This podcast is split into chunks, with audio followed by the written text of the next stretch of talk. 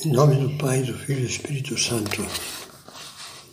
Vinde, Espírito Santo, enchei os corações dos vossos fiéis e acendei neles o fogo do vosso amor.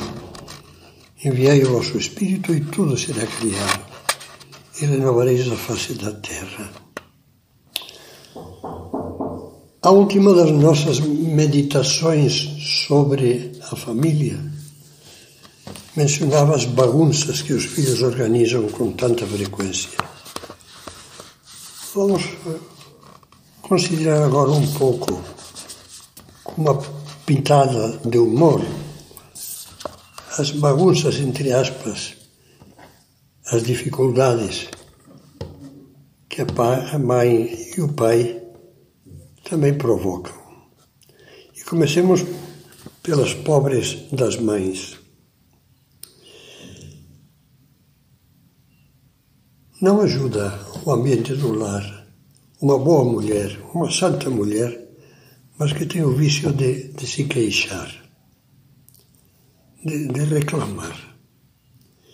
Ou então de transmitir com muita frequência notícias de, de doenças, de dor de cabeça, de dor nas costas, de dor no ombro, de, de insônias que estão acabando com elas.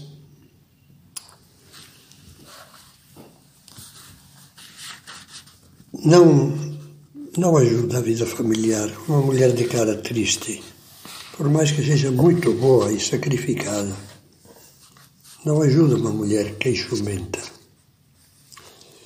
Vamos continuar falando das mães.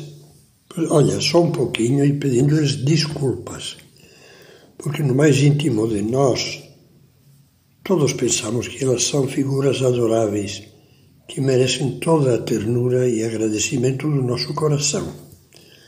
Porém, há alguns poréns, não muitos. Por exemplo, além do vício da, da queixa, da reclamação, que alguém muito mal intencionado dizia queixar-se faz parte da vocação da mulher casada. Eu abro agora um parênteses. Todos vocês que estão acompanhando esta série já perceberam que eu estou falando da família família. Isto é, da família tal como Deus a quis. Tal como Deus a quis quando criou o mundo e criou o homem e disse: Homem e mulher os criou.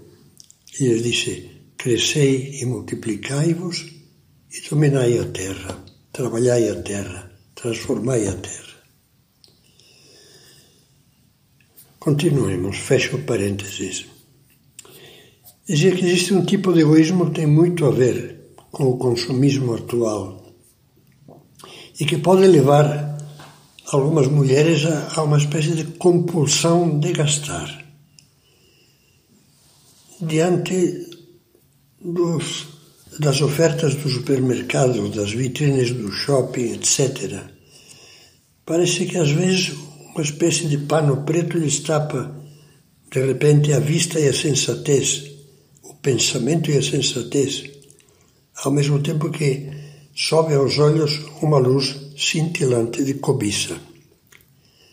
Quase tudo que está ali fica sendo subitamente necessário ou muito útil uma ocasião que não se pode perder.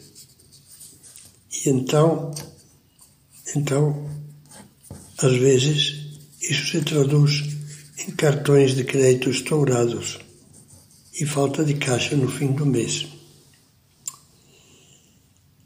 Ainda poderíamos mencionar a deterioração do ambiente do lar que pode causar, e graças a Deus isso é uma exceção mesmo, não é problema da maioria das mulheres casadas, nem de longe.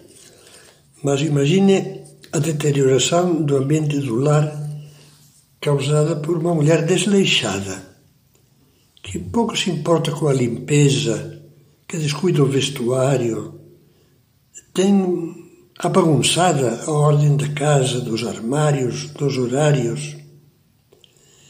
E além disso, se queremos agora ainda piorar essa caricatura, é um desastre na cozinha e não tem muita vontade de aprender.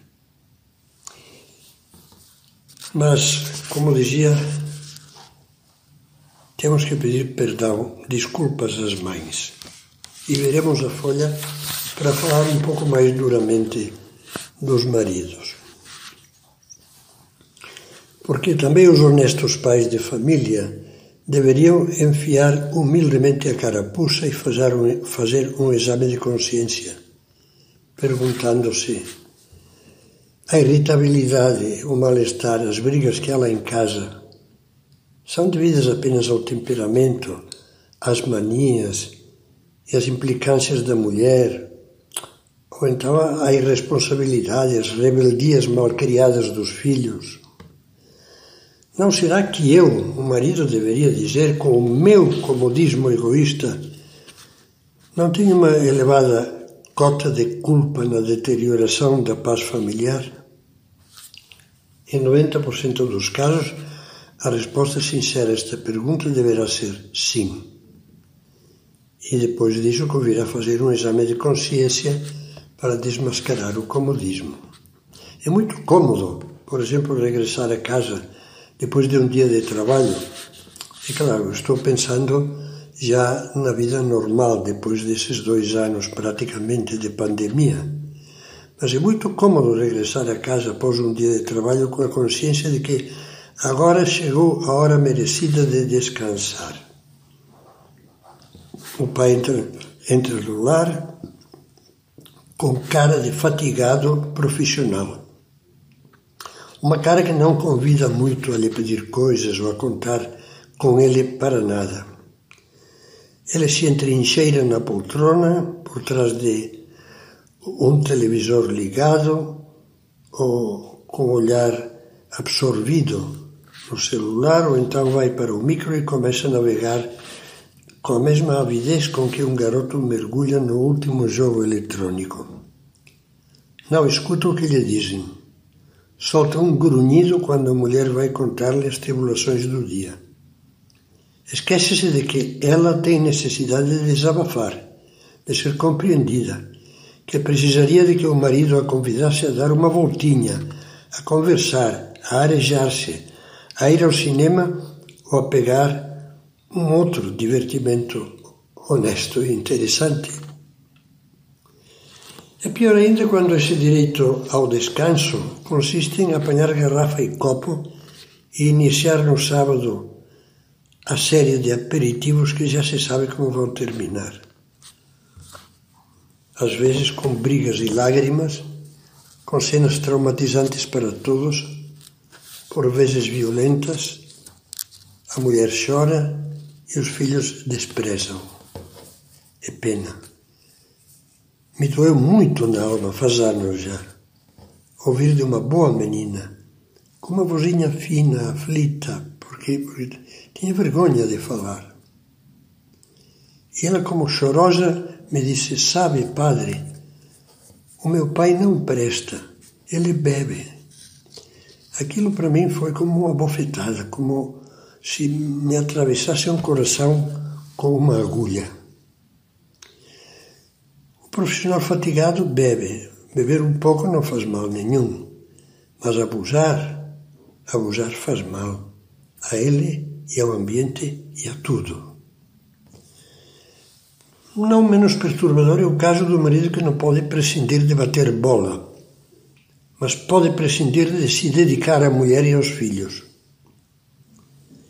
Aproveita o fim de semana com os amigos e, acabado o jogo, e outras distrações, uma parada num bar, etc., diz ter necessidade de se hidratar com uma cervejinha. Uma só? É claro que não. O que o leva também a precisar de uma cesta reparadora e é um resultados muito parecidos com o que dizíamos há pouco. Não sei se será sanha excessiva e parecerá que eu sou um comissionado do feminismo se continuo atacando, entre aspas, os pobres maridos, ainda mais uma vez. Para suavizar, falaremos desse defeito literariamente. Talvez você tenha lido aquela famosa novela de Tolstói chamado, chamada A Morte de Ivan Ilitch. Ilitch é um magistrado, protagonista da história, que após o nascimento do primeiro filho, percebe que a esposa se está tornando azeda, exigente e muito nervosa. Em vez de perguntar-se como compreendê-la e ajudá-la, só pensa em como se livrar o mais possível das irritações dela. E agora cito textualmente Tolstói. À medida que aumentava a irascibilidade e as exigências da mulher, Ivan Ilitch ia transportando o centro de gravidade da sua vida para o trabalho. Exigia da vida familiar tão, tão só as comodidades que esta podia dar-lhe. Se tropeçava com alguma resistência ou mau humor, imediatamente seguia para o seu mundo particular, o do serviço, em que se achava à vontade. Todo o interesse da sua vida se concentrava no mundo do serviço. Esse interesse o absorvia por inteiro. Não me parece necessário acrescentar mais nada. Essa fuga do lar refugiando-se no trabalho é tão atual neste século como no século XIX. E com isso encerramos a primeira parte desta série sobre a paz na família. Como vimos em todas as meditações, o grande inimigo do amor familiar é ao mesmo tempo coincide com o grande inimigo do amor a Deus, o egoísmo colocar o eu como centro da vida. Quando isso acontece, a paz familiar se torna impossível. Mas essa constatação negativa vai nos servir agora de pista de decolagem para entrarmos numa segunda parte dessa série de meditações, em que procuraremos ganhar altura e tentar alcançar uma perspectiva cristã positiva sobre a vida familiar.